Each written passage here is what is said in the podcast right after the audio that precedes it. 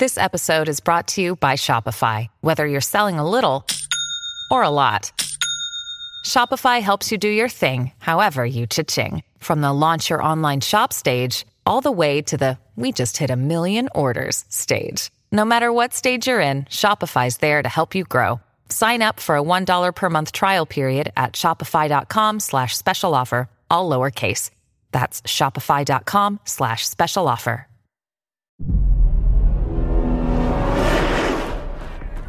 Es el año 74 a.C., en el corazón del próspero reino de Frigia, y el sol brilla con todo su esplendor sobre el campo de batalla. El ejército romano y las tropas del rey de Pontus están en pie de guerra, armados hasta los dientes y listos para luchar hasta la muerte en el momento en el que los comandantes lo ordenen. Las negociaciones siguen en curso, pero todos saben que nada funcionará. La tensión es muy fuerte. Y esta batalla será la culminación que todos han estado esperando durante mucho tiempo. De la nada, un comandante romano sale de su tienda y todos se preparan. El momento ha llegado. Sus generales se aproximan corriendo. La señal está a punto de sonar. Todos desenvainan las espadas y alzan sus escudos. Pero de pronto, a lo lejos, alguien lanza una exclamación mientras señala al cielo. Miles de miradas lo siguen para encontrar la forma distante de un enorme cuerpo plateado cubierto de fuego que al parecer viene bajando desde detrás de las nubes. Ningún soldado se mueve de su lugar. Nadie entiende lo que está pasando. Y pronto la tensión se convierte en confusión y miedo. El objeto se sigue acercando, descendiendo de los cielos a gran velocidad y en pocos segundos ya está en el suelo, pero no se ha estrellado. De alguna forma, se ha detenido en seco sobre la tierra, justo en el centro del campo de batalla, situándose en medio de los dos ejércitos. Lentamente los líderes de cada bando se aproximan al extraño objeto. Lo observan con atención y después de un largo tiempo de debate, concluyen que se trata de una señal divina. En un minuto las trompetas de ambos ejércitos suenan al unísono, señalando que todos deben bajar las armas y retirarse del campo.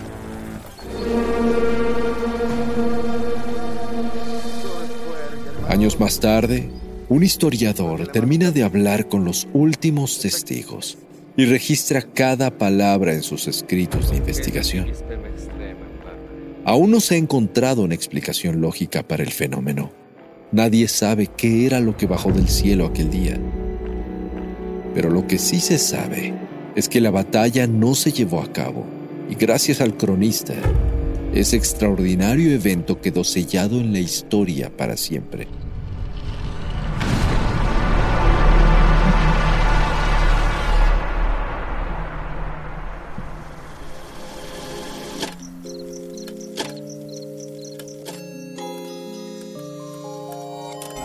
Oscuridad es interrumpida por tres campanadas.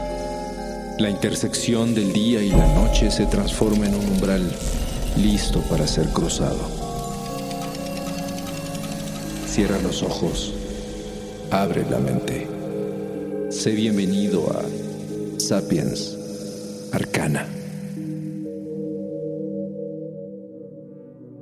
Actualmente, la gran mayoría de nosotros reconocemos la palabra ovni como referencia a uno o varios objetos voladores de origen desconocido que aparecen y desaparecen sin explicación, y que han sido vistos por incontables personas alrededor del mundo. El término ovni se creó desde la primera mitad del siglo XX para referirse a los avistamientos de objetos voladores no identificados, aunque el fenómeno en sí no comenzó en aquellos días. Al contrario, es muy probable que exista no solo desde hace siglos, sino milenios. Muchos ni siquiera lo imaginan, Pero históricamente existen recuentos claros y precisos de objetos voladores misteriosos que surcaron los cielos terrestres frente a los ojos de cientos de ciudadanos de las más antiguas civilizaciones del mundo. Sus testimonios han quedado registrados en textos, pinturas, grabados y leyendas, así como en relatos arcanos de historiadores famosos y respetables que indagaron los pormenores de cada caso antes de plasmarlos en sus libros de historia. Aquellos avistamientos fueron famosos en su tiempo dejaron en el aire incontables interrogantes y cautivaron la atención de hombres y mujeres que, al igual que hoy en día, buscaban una explicación lógica ante el aterrador fenómeno que tantos habían visto, ya sea a través de la voz de científicos, de los filósofos o de los dioses. Para la ufología moderna, el primer avistamiento conocido de un ovni sucedió en el año de 1947 en Washington, cuando el empresario Kenneth Arnold, al pilotear su avión cerca del Monte Rainier, se encontró con un grupo de objetos extraños en forma de media luna. Arnold calculó que su velocidad era de miles de millas por hora y comentó que se movían como platillos saltando sobre el agua. De ahí derivó el término coloquial de platillos voladores. Sin embargo, ese no fue el primer avistamiento de la historia. No sabemos a ciencia cierta cuándo se observó un ovni por primera vez, pero una de las primeras menciones de un posible contacto aparece en el papiro egipcio Tuli, un controversial documento de dudosa autenticidad que contiene un relato muy interesante que detalla cómo hace casi 3.500 años, en tiempos del faraón Tutmosis III, un objeto en forma de círculo de fuego descendió de los cielos sobre el antiguo Egipto. De acuerdo con una traducción del papiro del egiptólogo Boris de Rashevels, el objeto tenía el aspecto de una entidad viva que medía alrededor de cuatro metros y medio.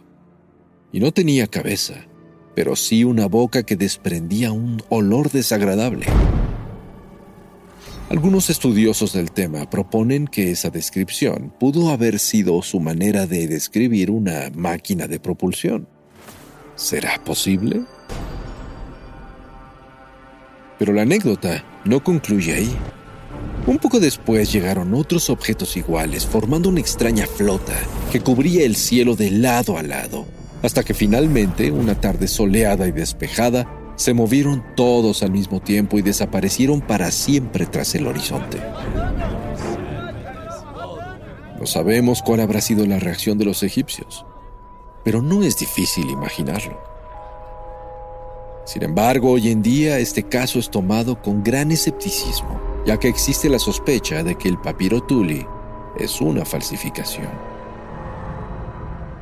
Afortunadamente, si este no fuera el primer registro real de objetos voladores extraños, no hay ningún problema, ya que existen numerosos recuentos más a lo largo de toda la historia antigua. Algunos de los más interesantes fueron contados por el célebre Tito Livio, un renombrado cronista que escribió 142 volúmenes sobre la épica historia de la antigua Roma alrededor del siglo I a.C. Tito Livio menciona que durante la Segunda Guerra Púnica, en el año 2018 a.C., incontables testigos vieron brillar en el cielo lo que él llamó una flota de naves fantasma. Según el historiador, no era un relato fácil de creer, ni siquiera para él mismo, pero afirma que mucha gente decía haber sido testigo del suceso. Y este es solo el principio, ya que otros escritos de Tito Livio mencionan varios avistamientos más. Por ejemplo, en una ocasión, Tito escribe que se vieron escudos en el cielo, lo cual algunos estudiosos teorizan que pudo hacer referencia a la forma circular de una nave en forma de disco o platillo. Y en el mismo texto también dice que se vio al sol peleando con la luna. El cielo pareció abrirse y una luz fuerte se liberó por la abertura. Muchos probablemente tomaron esas imágenes como fenómenos naturales o la aparición de dioses o seres mitológicos. Pero también se ha considerado seriamente que todos esos eventos fueron actividades de naves extraterrestres. Más tarde, en la localidad de Adria, Livio escribe que apareció un altar en el cielo con hombres vestidos de blanco alrededor, así como misteriosas antorchas ondeando en el cielo. Y en el año 173 a.C., una gran flota de extrañas naves volaron cerca de la antigua ciudad de Lanufio. ¿Interesante? Mucho. Y aún no llegamos a lo mejor.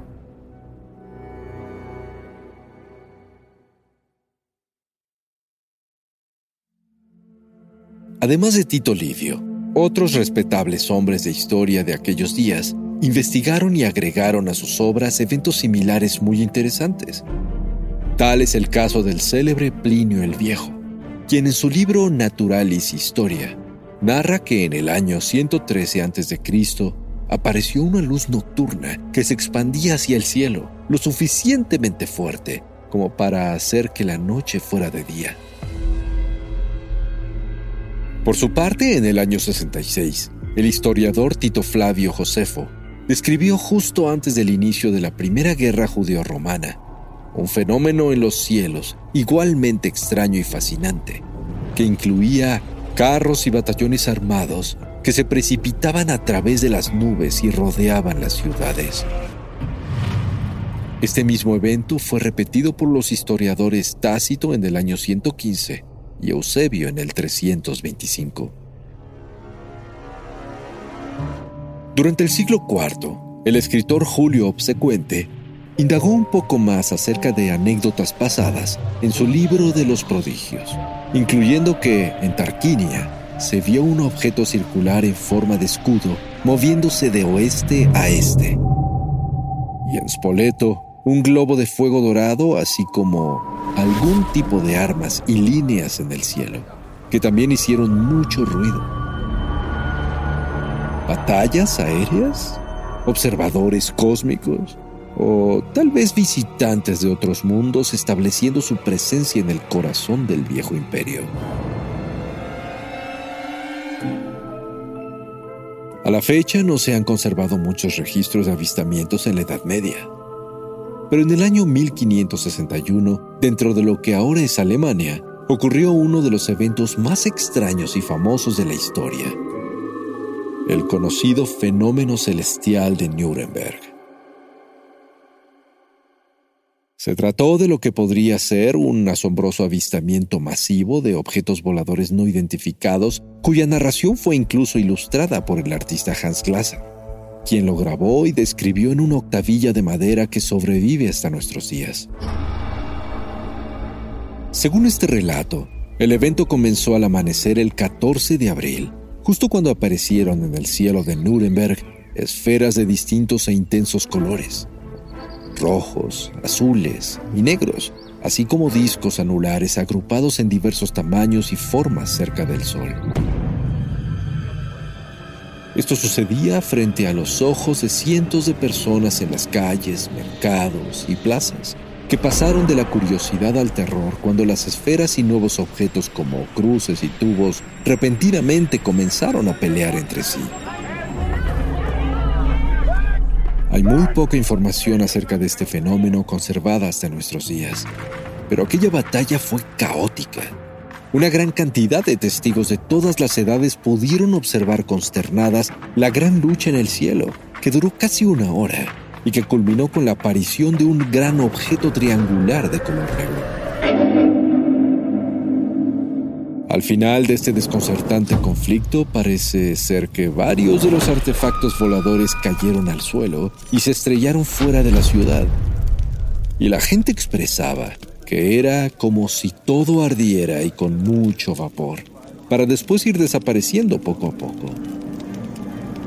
Pero ¿qué pudo haber sucedido en realidad? Los residentes de Nuremberg consideraron al evento como un mensaje divino o como una advertencia de Dios, y crearon diversas hipótesis al respecto. Pero hoy en día podemos proponer nuevas ideas que van desde una batalla extraterrestre hasta una posible invasión frustrada. Curiosamente, este no fue el único evento de este tipo, ya que nuevamente en el año 1566 sucedió un fenómeno muy parecido al de Nuremberg, pero en esta ocasión sobre Basilea, Suiza. Y también es conservado hasta el día de hoy en una octavilla de madera por los artistas Samuel Coxius y Samuel Apiarius.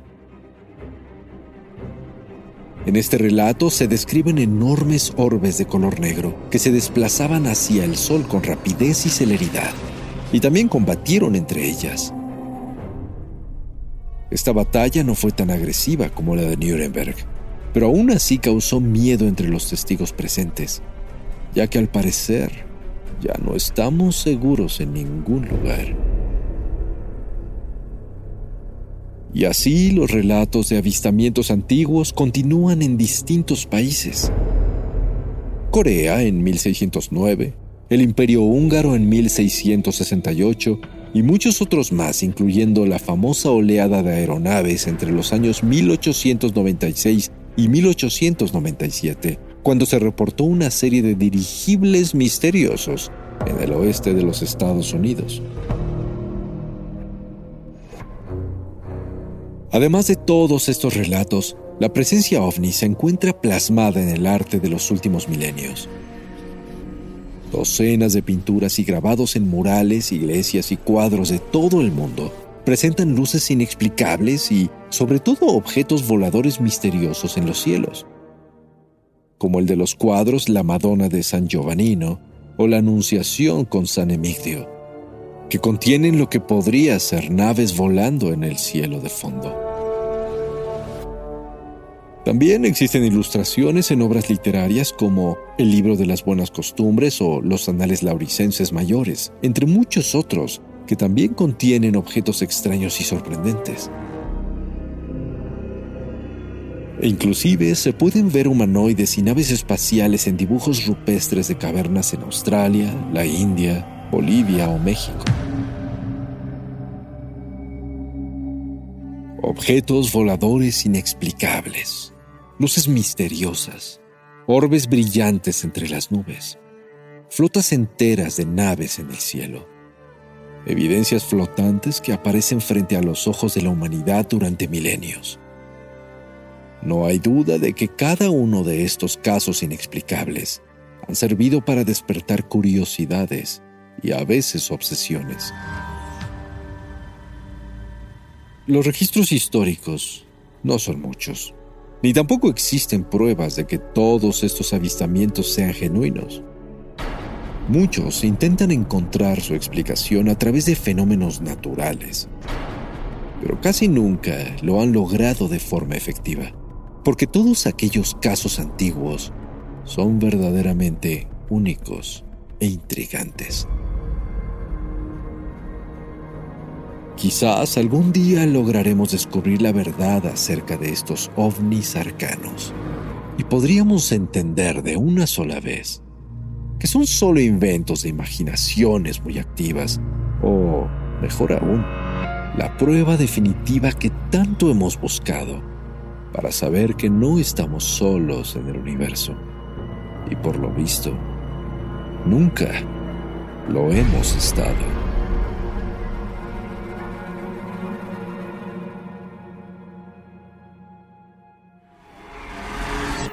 El umbral se cierra hasta que la luna lo vuelva a abrir. Mientras tanto, abre los ojos y asómate en las grietas del espacio y el tiempo. Y si te atreves, descubrirás qué hay más allá de lo que consideras real. Sapiens Arcana, soñado por Luis Eduardo Castillo, esculpido por Emiliano Quintanar, trazado por Keren Sachaires. Aprender historia no debe ser necesariamente aburrido. Hay formas de conectar con hechos del pasado de una forma divertida y rápida. ¿Por qué Rivera se peleó con Siqueiros? ¿Por qué Francisco y Madero hablaba con los muertos? Mi nombre es Sara, pero puedes llamarme Sari. Soy historiadora, maestra y creadora del podcast Historia Chiquita, un podcast que quiere que aprendas historia de una forma entretenida, rápida y cómica. Te invito a que me escuches contarte historias grandes de manera chiquita aquí, en Historia Chiquita, disponible en cualquier plataforma de podcast. Judy was boring. Hello. Then Judy discovered ChumbaCasino.com. It's my little escape. Now Judy's the life of the party. Oh, baby, Mama's bringing home the bacon. Whoa, take it easy, Judy.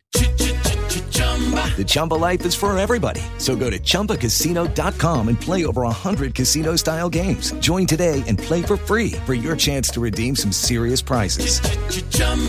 ChumbaCasino.com. No purchase necessary. Void where prohibited by law. 18 plus terms and conditions apply. See website for details.